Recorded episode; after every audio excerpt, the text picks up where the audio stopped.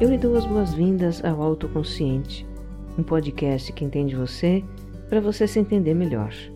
Sou Regina Gianetti, coach especializada em autogerenciamento, criadora do programa Você Mais Centrado com Mindfulness, para a gente ter mais foco, bem-estar e paz com a gente mesma. Eu faço esse podcast para compartilhar reflexões e ações para uma vida com mais autoconsciência. E a minha intenção é que você termine de ouvir um episódio se sentindo melhor do que quando começou. Para você entender a importância de ser autoconsciente no mundo de hoje, com essa vida louca que a gente leva, eu te convido a escutar o episódio zero em que eu apresento o propósito do podcast. E se você gostar do que vai ouvir aqui, compartilhe com os amigos. Vamos espalhar o autoconsciente por aí. Eu vou adorar saber o que você achou desse episódio, então escreve para mim. Entre no meu site www.vocêmaiscentrado.com.br e deixe uma mensagem na página de contato. Episódio 17 Nas Noites Insones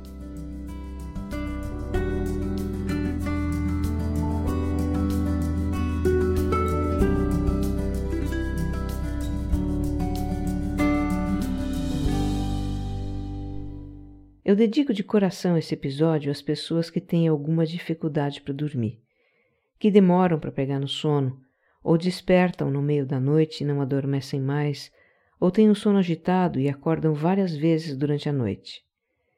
Eu conheço bem esse sofrimento. Por anos eu acordei no meio da madrugada, várias noites por semana, e ficava rolando na cama até amanhecer. Eu levantava, comia alguma coisa, lia um livro, tomava chá, escovava os dentes, virava para os pés da cama, colocava a coberta, tirava a coberta, tomava banho, rezava, contava carneirinhos, me imaginava flutuando nas nuvens, fazia tudo que você pode imaginar. O tempo passava e eu ficava cada vez mais aflita para voltar a dormir, pensando no desastre que seria o dia seguinte. Quando enfim eu adormecia, já era quase hora de levantar e eu acordava com a cabeça pesada, mau humor e falta de energia. Passava o dia com vontade de me encostar até num barranco que fosse. À noite eu estava exausta e até que adormecia rapidamente. Mas às três da manhã eu acordava e começava tudo de novo. Para mim, piores do que os efeitos físicos de uma noite insone eram os efeitos psicológicos. O sentimento de solidão por estar vagando na noite feito um zumbi, enquanto o mundo dormia e sonhava. O pensamento de que havia algo errado comigo. Enfim, era um suplício. Eu vou lhe contar como foi que eu saí dessa fase. Mas antes, vamos explorar algumas causas da insônia. Não aquelas mais conhecidas, tá? Como tomar café preto ou energético à noite. E também não aquelas causas orgânicas ligadas a doenças. Eu gostaria de mencionar aqui algumas causas associadas ao nosso modo de vida e que podem passar despercebidas para muitas pessoas. E quem sabe você tem aqui alguma dica do que pode estar atrapalhando o seu sono. Agora, para te confortar um pouco, para que você não se sinta tão só nas suas noites insones, escute essa estatística. 40% dos brasileiros também sofrem com isso. Quase a metade da população. Para começar, é importante entender como a gente adormece. O nosso corpo tem um relógio biológico que sincroniza com o ciclo de noite e dia do planeta e é chamado de ritmo circadiano.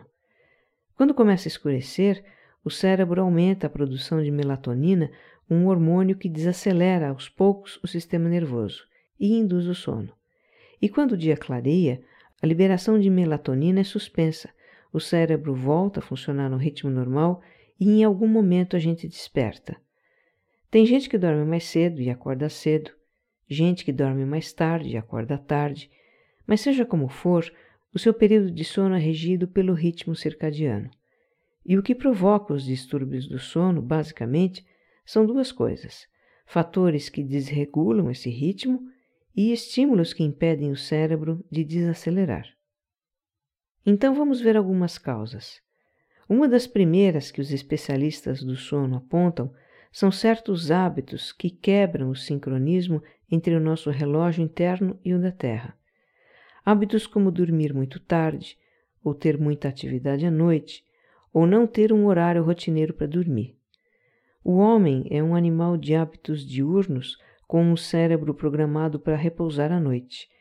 Mas de uns tempos para cá, o homem começou a ter cada vez mais atividade à noite. Trabalho até tarde ou em turnos, maratona de seriado noite adentro, supermercado e academia de madrugada, festa que começa à meia-noite e vai até às dez do dia seguinte. Isso afeta o ritmo circadiano e a produção de melatonina e pode atrapalhar o sono. O que se recomenda para dormir bem é que a gente tenha uma rotina mais definida, com uma faixa de horário habitual para se deitar e, de preferência, que a gente aproveite ao máximo a noite para dormir. Outro fator que confunde o relógio biológico é a claridade artificial. Ambientes iluminados com luz branca parecem dia para o cérebro. Ele ainda leva um tempo para desacelerar depois que a gente apaga as luzes, e não é de admirar uma certa demora para pegar no sono. Até a luminosidade das telas de computador e celular pode confundir o nosso relógio interno. Por isso, a medicina do sono aconselha a reduzir a claridade, pelo menos uma hora antes de dormir, deixar o ambiente mais na penumbra, de preferência iluminado por uma luz quente, que é meio amarelada, e desgrudar dos dispositivos eletrônicos. Para quem não quer ou não pode deixar de usar computador, tablet ou celular até a hora de dormir, existem softwares e apps que alteram o padrão de cores da tela para não prejudicar o sono. Aliás, esses nossos dispositivos eletrônicos, eles não só emitem luz, mas também proporcionam estímulos visuais e emocionais que impedem que o cérebro desacelere para o sono. Jogar um game super agitado e viciante no computador, ou assistir um filme de ação, de suspense, de terror na TV, deixa a gente ligada, cheia de adrenalina até. E como é que vai dormir depois, né? O que também atrapalha o sono são substâncias estimulantes que podem estar onde a gente nem imagina. Remédios para o controle da pressão, para o combate a alergias e moderadores do apetite, por exemplo, podem interferir na qualidade do sono. É sempre bom dar uma lida na bula dos medicamentos para conhecer os efeitos colaterais. O álcool também prejudica o sono profundo, apesar de provocar sonolência. A nicotina do cigarro é outra inimiga do bom sono, porque tem efeito estimulante. Tem estudos que mostram que fumantes têm sono mais superficial do que os não fumantes, sem contar que a abstinência do cigarro pode nos acordar no meio da noite. Alguém pode dizer, mas o cigarro me acalma. Então, o que acontece é o seguinte: o cigarro causa dependência, certo? Tem momentos em que o organismo do fumante precisa de uma recarga das substâncias do cigarro e a pessoa sente ansiedade por fumar. Aí ela fuma e isso aplaca aquela ansiedade. E a pessoa se sente mais calma, é verdade.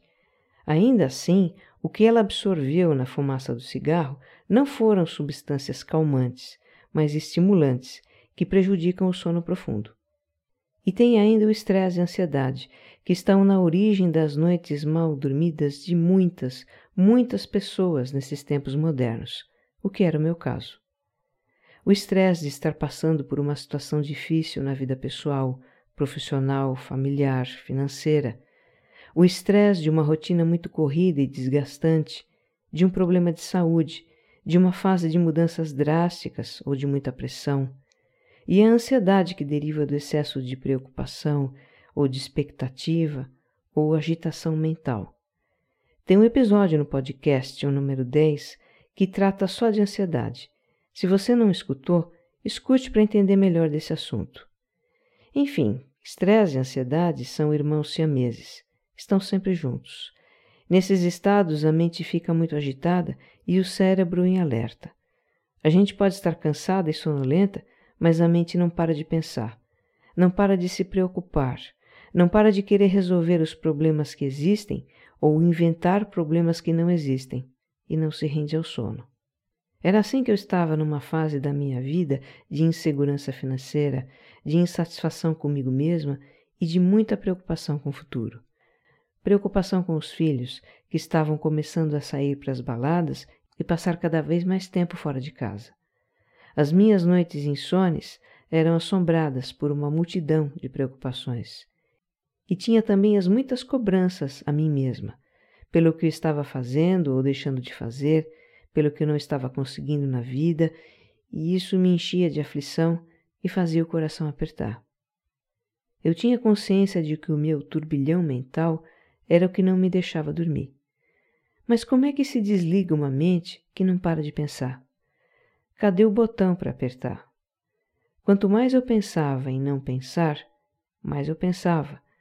Eu tentava me distrair, imaginar coisas boas, mas os pensamentos preocupantes voltavam. E aí eu olhava no relógio e o coração apertava de novo, porque já eram cinco da manhã e eu não pregava o olho. E vinha o sentimento de impotência também.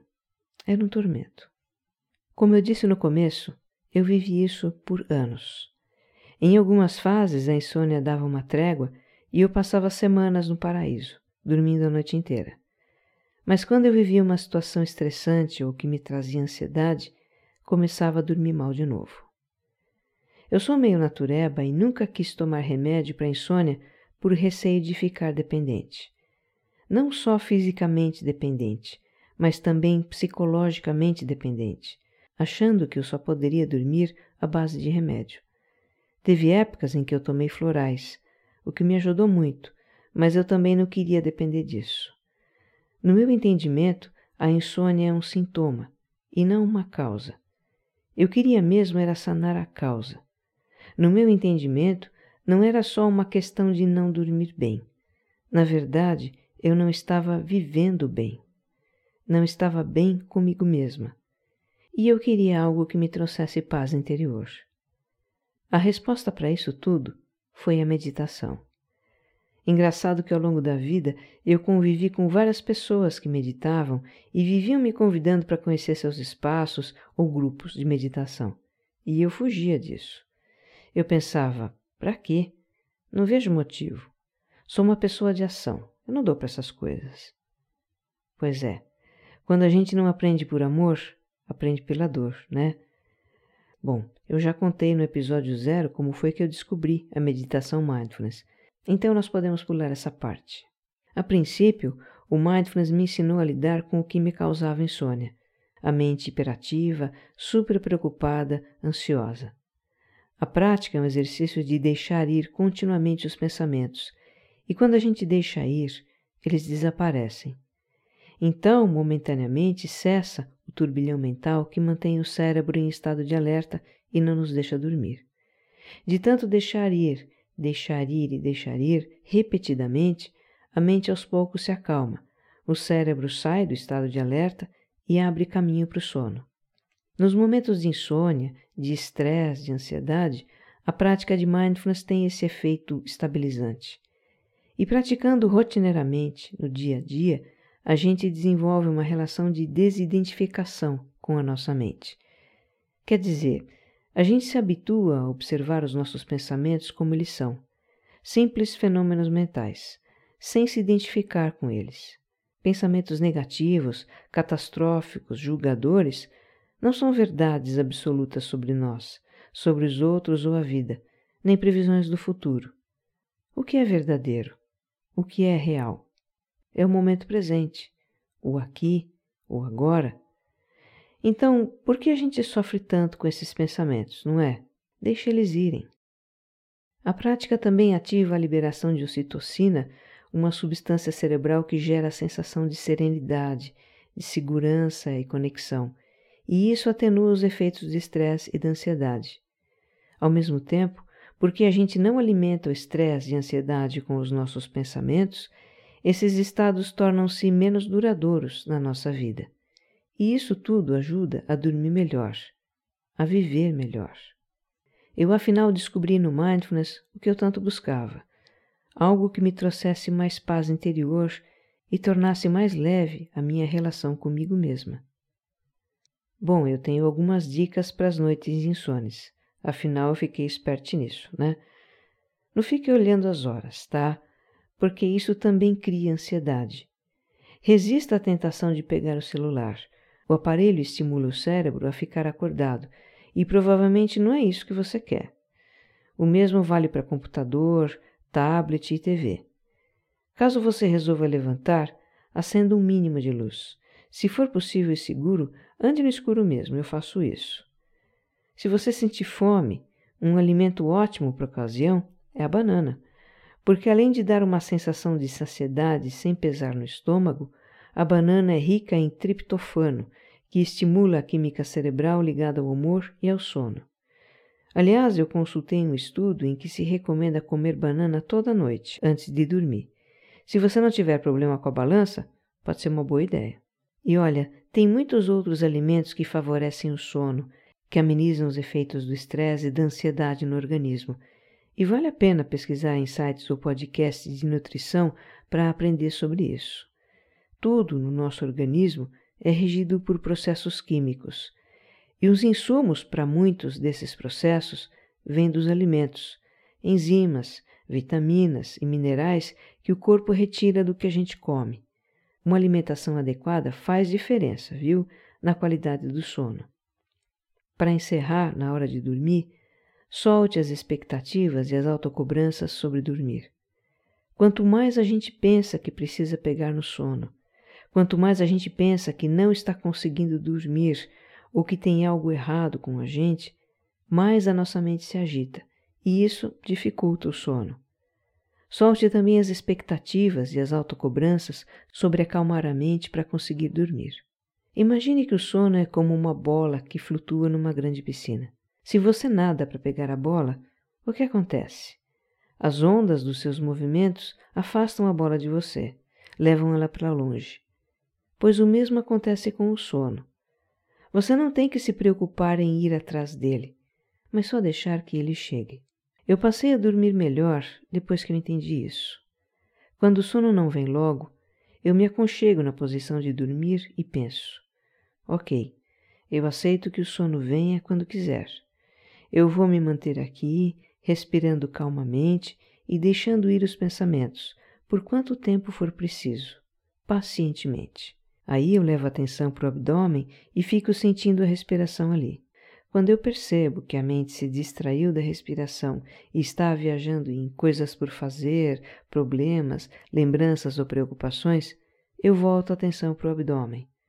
A mente começa a viajar de novo e eu volto a atenção para o abdômen e continuo fazendo assim, até adormecer. Dormir é um ato de entrega. A mente não dirige nem controla o sono. Na verdade, ela se rende ao sono, que é uma coisa do corpo. Então, eu coloco a atenção no corpo e confio nele. Que você durma bem. Um abraço.